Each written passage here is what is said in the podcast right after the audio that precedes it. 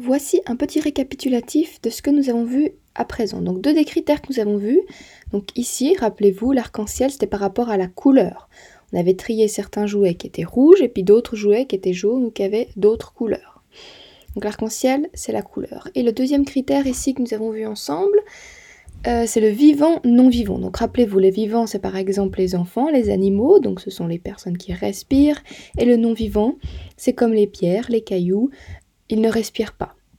Donc on avait fait un tri déjà par rapport à ces deux critères-là. Maintenant, je vais vous présenter un nouveau critère. Ce critère, c'est celui-ci, qui est là en haut au milieu.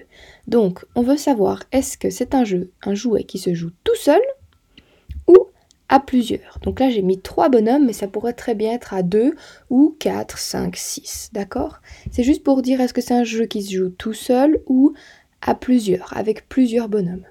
Donc là, par exemple, je vous ai mis qui se joue tout seul la Barbie et la flûte. Mais on est d'accord que la Barbie, ça pourrait aussi aller de l'autre côté. Donc ça pourrait, vous pourriez jouer par exemple avec une copine au Barbie. Mais ici, on l'a mis pour tout seul.